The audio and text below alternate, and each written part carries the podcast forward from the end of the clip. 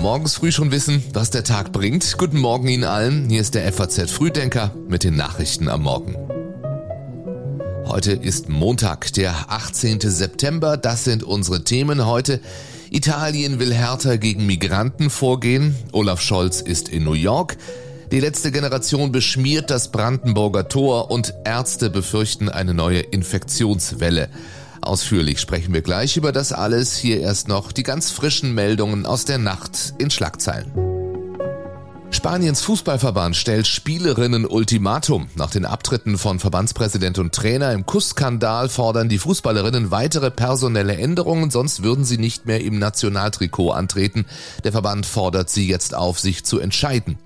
Israel beschwert sich über Steffen Seibert, der habe sich als deutscher Botschafter in Israel in innere Angelegenheiten eingemischt, so der Vorwurf. Seibert hatte als Zuschauer eine Beratung des obersten Gerichts zu Beschwerden gegen die Regierung besucht. Und Faeser unterstützt keine Obergrenze für Geflüchtete. Eine Steuerung der Migration sei nur auf EU-Ebene möglich, sagt die Bundesinnenministerin. Markus Söder und Friedrich Merz wollen die Idee einer Aufnahmebegrenzung wiederbeleben.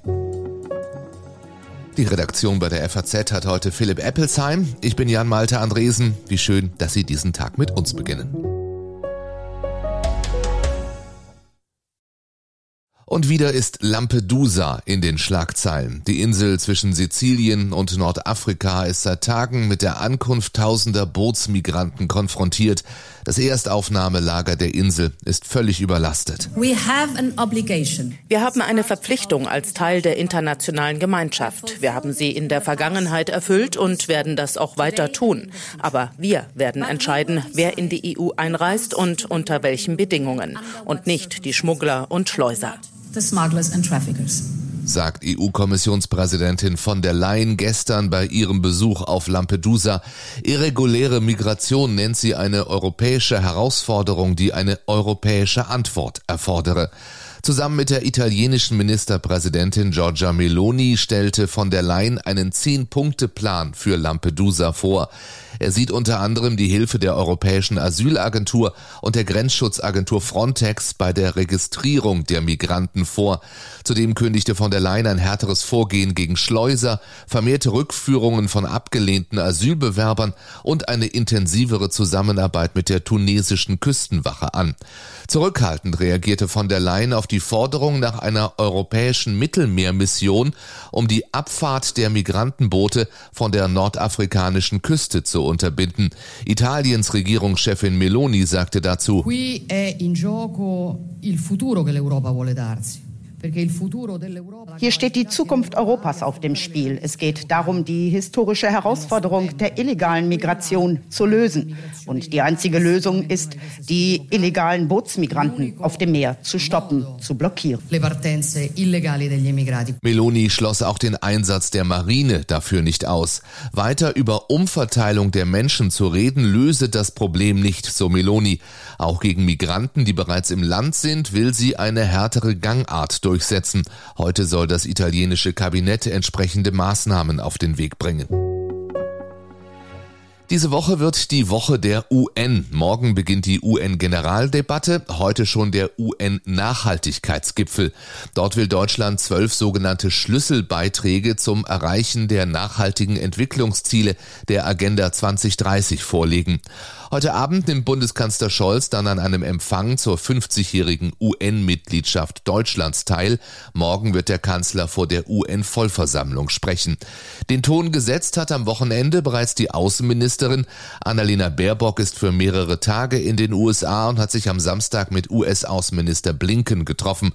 Dabei ging es auch um die Unterstützung der Ukraine. Putin läuft seit anderthalb Jahren damit ins Leere, dass er denkt, irgendwann werden sich Europa, irgendwann werden sich Amerika, irgendwann wird sich die ganze Welt schon an diesen Krieg gewöhnen, weil es andere Themen gibt. Aber niemand möchte sich und wird sich an einen brutalen Angriffskrieg gewöhnen. Zur UN-Generaldebatte ab morgen wird auch der ukrainische Präsident Zelensky in New York sein.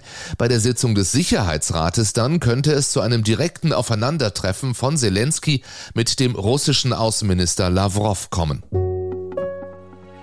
Das geht gar nicht, ähm, dass auch Konflikte aus anderen Ländern bei uns hier auf der Straße ausgetragen werden. Deswegen muss jetzt der Rechtsstaat auch mit allen Mitteln dagegen vorgehen. Das sagt Bundesinnenministerin Faeser gestern der ARD und meint die Ausschreitungen rund um eine Eritrea-Veranstaltung am Wochenende in Stuttgart.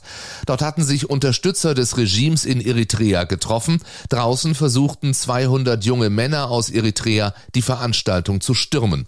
Dabei griffen sie Teilnehmer und Polizisten auch mit mit Metallstangen, mit, mit Nägeln bestückten Holzlatten, Flaschen und Steinen an. 27 Polizisten, 21 Randalierer und vier Teilnehmer wurden verletzt. Dadurch, dass wir als Brellbock der Polizei dazwischen standen, hat sich eine sehr, sehr lange Zeit die pure Gewalt ähm, gegen uns gerichtet gegen den Staat. So schildert es der Vizepolizeipräsident von Stuttgart. Baden-Württembergs Ministerpräsident Kretschmann sagte, wer Einsatzkräfte angreife, greife den Rechtsstaat an.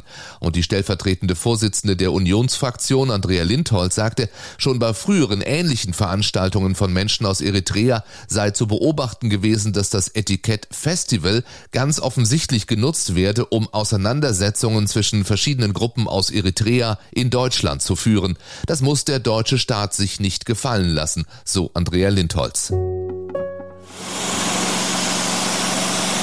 Es war ein Einsatz mit Hochdruckreinigern. Mitarbeiter der Berliner Straßenbetriebe versuchen gestern, das Brandenburger Tor so schnell wie möglich wieder sauber zu bekommen. Mitglieder der letzten Generation haben die Säulen des Denkmals gestern mit roter und orangener Farbe beschmiert. Alle 14 beteiligten Personen, so die Polizei, wurden vor Ort festgenommen. Es wurden Ermittlungen wegen Sachbeschädigung eingeleitet. Passanten sagen dem RBB. Das ist für mich einfach Sachbeschädigung. Ich finde es einfach Quatsch. Ja, ich finde das eine Schande ist das, weil äh, das ist ein denkwürdiges äh, äh Fundament und äh, das kann ich nicht verstehen. Auch Berlins regierender Bürgermeister Kai Wegner kritisiert die Farbattacke scharf. Damit beschädige die letzte Generation nicht nur das Brandenburger Tor, sondern auch den freiheitlichen Diskurs über die wichtigen Themen unserer Zeit und Zukunft, so Wegner. Ab heute will die letzte Generation in größerem Umfang Straßen und Kreuzungen in Berlin blockieren. Es seien mit hunderten Unterstützern Störaktionen geplant.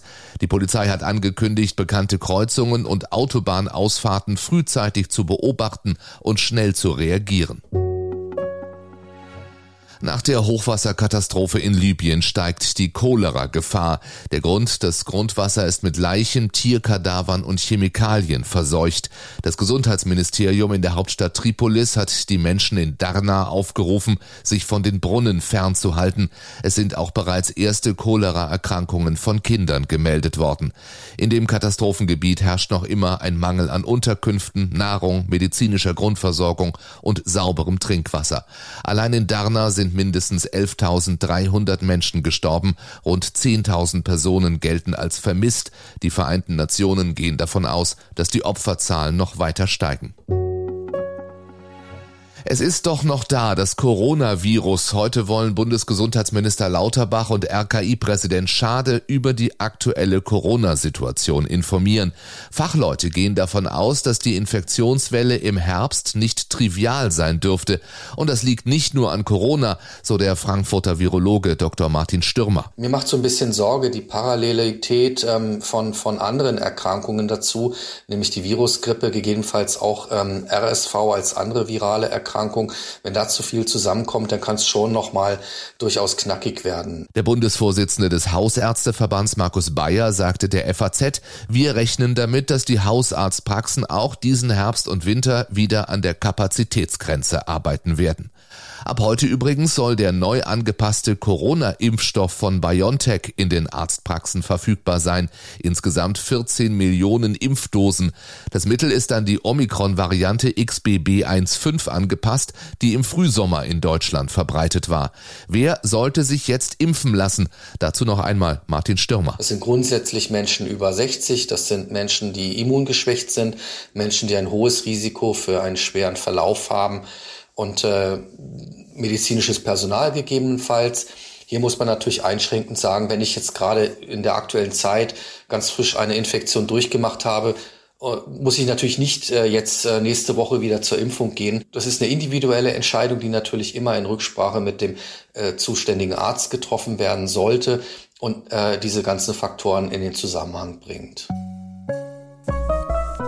Und auch das passiert heute. Mit Christian Oliarius sitzt einer der einflussreichsten deutschen Privatbankiers der vergangenen Jahrzehnte auf der Anklagebank. Im Bonner Landgericht beginnt der Prozess gegen ihn wegen schwerer Steuerhinterziehung im Zusammenhang mit den sogenannten Cum-Ex-Geschäften. Oliarius war Vorstand der Privatbank Warburg und soll diese Geschäfte über Jahre gefördert haben. Am Ende fehlten dem Fiskus, so sehen es die Ankläger, 280 Millionen Euro. Oliarius bestreitet die Vorwürfe. Vorwürfe. Was bei diesem Prozess heute und in den kommenden Tagen passiert, die FAZ wird berichten. Mehr dazu und zu den anderen Themen dieses Montags finden Sie online. Die Links wie immer in den Show Notes, also den Notizen zu diesem Podcast. Ich wünsche Ihnen einen schönen Montag. Morgen hören wir uns wieder, wenn Sie mögen. Bis dahin, machen Sie es gut.